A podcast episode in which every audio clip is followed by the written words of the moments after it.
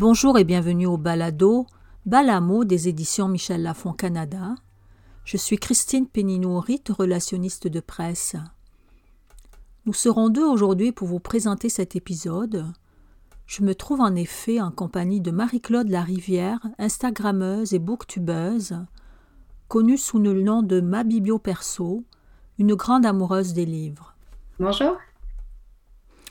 Aujourd'hui, tu vas nous parler d'un roman que tu as adoré. Il s'agit de Ces choses qu'on n'oublie pas de l'auteur américaine Lucy Score. Alors je te cède le micro sans plus tarder. Merci. Donc bonjour, je me présente, Marie-Claude. Je suis maman d'un ado et je travaille comme analyste en rédaction de documentation opérationnelle. J'ai donc un amour infini pour tout ce qui touche l'univers des mots.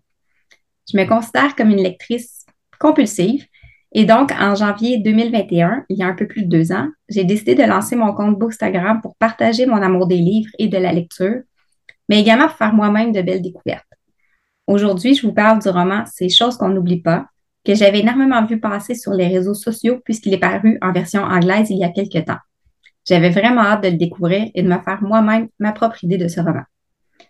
Pour faire un court résumé, Ces choses qu'on n'oublie pas, c'est l'histoire de Naomi qui prend la fuite le jour même de son mariage. Elle répond à l'appel catastrophe de sa sœur jumelle Tina. Elle se retrouve à s'occuper de sa nièce Welly dans la petite ville de Knockmart. Alors que Tina prend la fuite, la laissant avec un lot de surprises pas toujours si bonnes.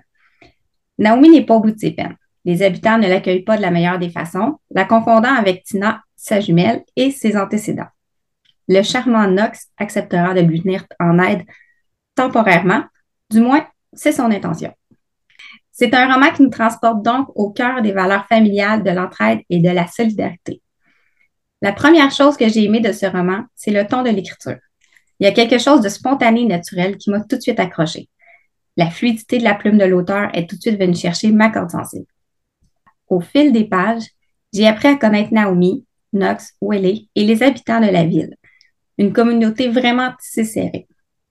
Naomi n'aura pas un accueil des plus faciles, sa sœur jumelle Tina ayant laissé sa marque à bien des niveaux et pas nécessairement positivement. La relation entre Naomi et Knox n'est pas simple au premier contact, mais ils ont un point majeur en commun, leur dévouement pour la famille. Chacun, à sa façon, cherche à protéger les siens, quitte à mettre ses propres intérêts de côté. Et je me permets de citer Knox qui dit La famille prend soin de la famille. Et ça, ça me rejoint beaucoup. J'ai beaucoup aimé le dévouement de Naomi pour Welly. C'est immensément touchant. Elle développe rapidement une complicité des plus poignantes. J'ai aimé chacun des passages avec elle. Ce roman, je l'ai aimé et je l'ai apprécié davantage de page en page. J'ai compris l'engouement autour de ce bouquin et j'y adhère totalement. Pour toutes les belles valeurs familiales, pour l'évolution des personnages et pour toutes les émotions qu'il m'a fait vivre, je vous le recommande sans l'ombre d'un doute. À qui ce roman pourrait plaire? Je crois que ce roman plaira à tous ceux qui aiment les romances qui se développent doucement. Il plaira également à ceux qui aiment les romans feel good, sans prise de tête, où l'écriture est fluide et qui donne envie d'enchaîner les chapitres les uns après les autres. Et soulignons aussi qu'il y a une petite intrigue bien ficelée avec Tina qui l'entoure et qui est quand même mystérieuse. Je te remercie beaucoup, Marie-Claude, de nous avoir présenté ce roman que j'ai moi-même particulièrement aimé et apprécié.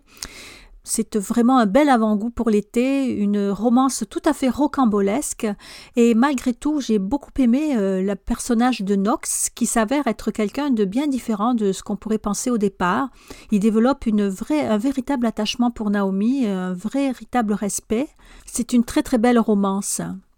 J'espère que nos auditeurs euh, auront le goût d'aller découvrir cet auteur, Lucy Score, puis, euh, et le roman.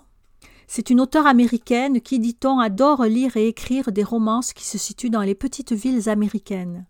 Avec le hashtag Things We Never Got Over, ces choses qu'on n'oublie pas est devenu un véritable phénomène sur TikTok. Il y aura une suite au roman, un deuxième tome, Ces choses qu'on cache à la lumière, qui paraîtra fin mai, début juin, puis un troisième tome, Ces choses qu'on laisse derrière, The Things We Left Behind, qui paraîtra à l'automne. Alors de quoi vraiment réjouir tous les lecteurs et les lectrices? C'est ainsi que s'achève cet épisode. Nous vous remercions de nous avoir écoutés et vous invitons à nous suivre sur Facebook à l'adresse Michel Trédunion Lafont Canada, ainsi qu'à commenter si vous avez lu le livre ou si vous avez aimé le balado. Au plaisir de se retrouver pour un prochain rendez-vous. Merci.